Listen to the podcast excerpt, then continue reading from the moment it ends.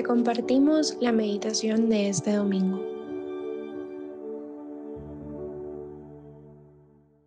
En el nombre del Padre, del Hijo y del Espíritu Santo. Amén. Ven Espíritu Santo, llena los corazones de tus fieles y enciende en ellos el fuego de tu amor. Envía tu Espíritu Creador y renueva la faz de la tierra. Oh Dios, que has iluminado los corazones de tus hijos con la luz del Espíritu Santo, Haznos dóciles a sus inspiraciones para gustar siempre del bien y gozar de su consuelo. Por Cristo nuestro Señor. Amén. Te pedimos, Espíritu Santo, que el día de hoy vengas a cada uno de nuestros corazones, ilumines nuestra mente y nuestro espíritu, que nos hagas ver cuánto valemos a tus ojos y lo acompañados que somos por ti en todo momento dado, la felicidad de vivir en tu presencia. Hoy, domingo 19 de noviembre, meditaremos el Evangelio según San Mateo, capítulo 25, versículos del 14 al 30. El reino de los cielos es también como un hombre que, al salir de viaje, llamó a sus servidores y le confió sus bienes. A uno le dio cinco talentos, a otro dos, y uno solo a un tercero, a cada uno según su capacidad. Y después partió. Enseguida el que había recibido cinco talentos fue a negociar con ellos y ganó otros cinco. De la misma manera el que recibió dos ganó otros dos. Pero el que recibió uno solo hizo un pozo y enterró el dinero de su señor. Después de un largo tiempo, llegó el señor y arregló las cuentas con sus servidores. El que había recibido los cinco talentos se adelantó y le presentó otros cinco.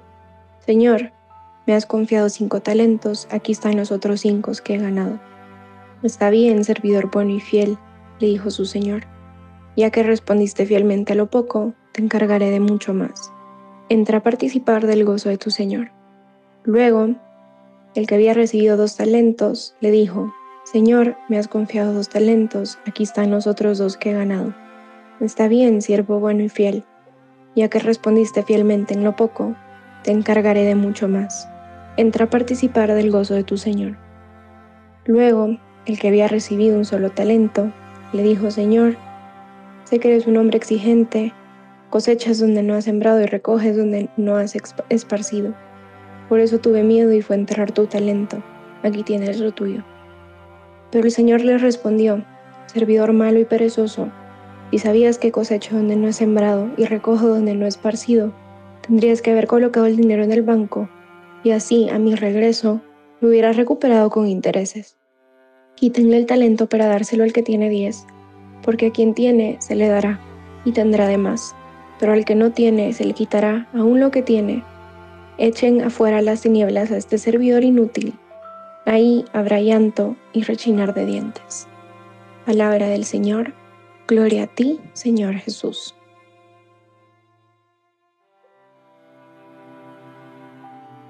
Quiero meditar en este Evangelio cinco diferentes puntos Primero vemos que el dueño llamó a sus criados y les encomendó sus bienes.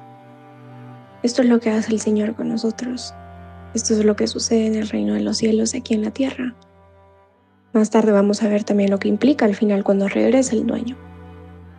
Pero Dios nos llama a nosotros, su creación, su criatura, sus siervos, y nos encomienda sus bienes. Nos confía algo, nos regala algo para proteger y valorar. Y aquí te invito a reflexionar qué te encomienda a ti Dios. ¿Cómo es generoso hoy Dios contigo? El segundo punto dice, a uno le dio cinco, a otro dos, a otro uno, cada uno según su capacidad. Y debo confesar que cuando leí esta parte, regresó en mí una pregunta que me llevo haciendo durante mucho tiempo. Y es que si el Señor es un Dios justo, ¿por qué no reparte sus bienes por igual? Santa Teresita del Niño Jesús en su oración se preguntaba exactamente lo mismo. ¿Por qué Dios no reparte por igual sus mercedes? ¿Por qué Dios tiene sus preferencias? Decía que le extrañaba verlo prodigiar favores extraordinarios a pecadores tan grandes como María Magdalena o San Agustín, o ver la vida de santos en donde el Señor los acariciaba y los protegía desde la cuna hasta el sepulcro, sin permitir que cayeran en pecado. Y más tarde Santa Teresita nos cuenta que Dios les revela la verdad de este misterio por medio de la naturaleza y las florecitas. Y esto va a sonar bien cursi, pero decía que todas las flores por él creadas eran hermosas, que el esplendor de la rosa y la blancura de la azucena no se comparaba con el perfume de la violeta ni le quitaba la sencillez a la margarita. Y que fue así como ella comprendió que si todas las flores quisieran ser rosas, perdería la naturaleza la belleza primaveral. Y no hubieran ni existieran campos esmaltados de florecitas. Y exactamente lo mismo pasa en el jardín del Señor, en el mundo de las almas. Creó grandes santos y creó otros más pequeños, que ojo, se contentan con ser humildes margaritas o sencillas violetas. Porque cuanto más se gozan las flores en hacer la voluntad divina, tanto más perfectas son. Y volvemos al pasaje. Todos habían recibido algo, en la parábola de los talentos todos reciben algo. En la historia de nuestras vidas, todos recibimos algo. Sin embargo, es importante reconocer que existen dos diferentes caminos, y esto me lleva al tercer punto. El camino de la fidelidad y la gratitud, y el camino del miedo, la envidia y la mediocridad. El siervo que es agradecido y fiel reconoce lo que su Señor encomienda, lo que le ha entregado, y no pierde el tiempo y se va enseguida a encontrar la forma de multiplicar los dones, sus bienes con el prójimo. Está agradecido con su creador y quiere entregarle más porque reconoce que su dueño es bueno. Mientras que el que tiene miedo, el que pierde el tiempo comparando sus bienes con el otro, deseando los bienes que no posee, sintiéndose inseguro de lo que ha recibido, entonces no valora su encomienda no arriesga, no gana. Y esto es lo que el demonio quiere que nos creamos, que así como aquel siervo, se cree que el dueño es duro y que como le dio menos, no confía que es suficiente. Y muchas veces pensamos que nuestra realidad es injusta y estamos tan enfocados en los bienes de los demás que se nos olvida que nosotros también podemos ser felices con nuestra realidad, con nuestras circunstancias, con nuestros dones y nuestros talentos. Hay quienes hasta con cinco talentos envidian los dos únicos que tiene el otro. Y si te sentís identificado con este siervo, te invito a dejar de enfocarte en lo que no tienes para empezar a agradecer los dones que hacen que tu vida sea única y tu misión y tu oportunidad de amar sea específica y especial y encomendada por el Señor. Para que cuando lleguemos al cielo nos diga así como nos los contó en la parábola. Bien, hijo, hija, buena y fiel. Como fuiste fiel en lo poco, te pondré al frente de mucho. Comparte la felicidad de tu Señor. Comparte la felicidad de tu Señor.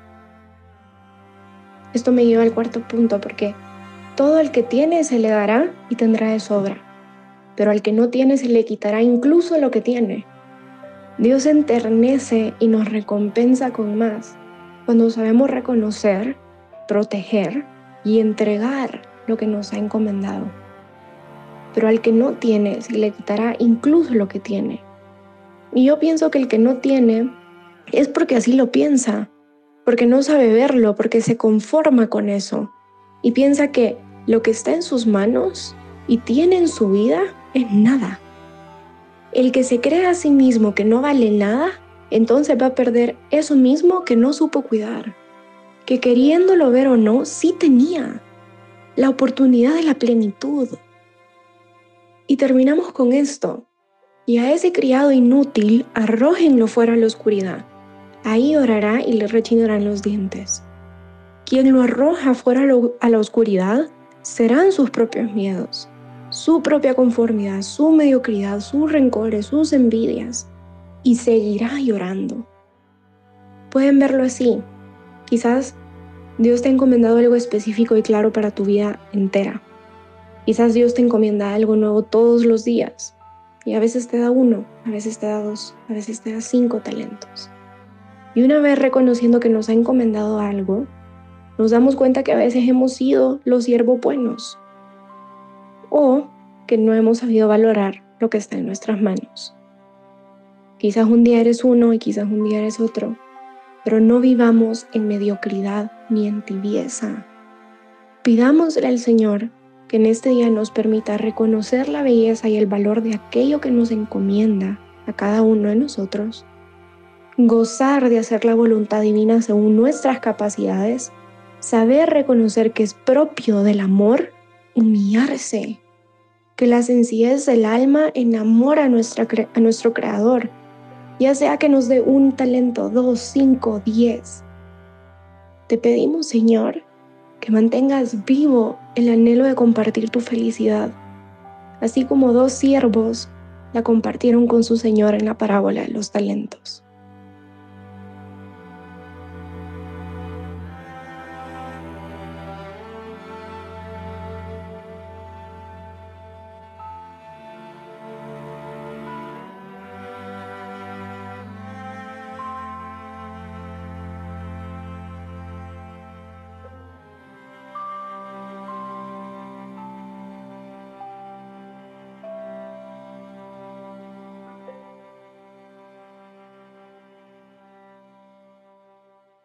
Te damos gracias, Señor, por todos los beneficios recibidos, a ti que vives y reinas por los siglos de los siglos. Amén. Cristo Rey nuestro, venga a tu reino. María, Reina de los Apóstoles, enséñanos a orar. En el nombre del Padre, del Hijo y del Espíritu Santo. Amén.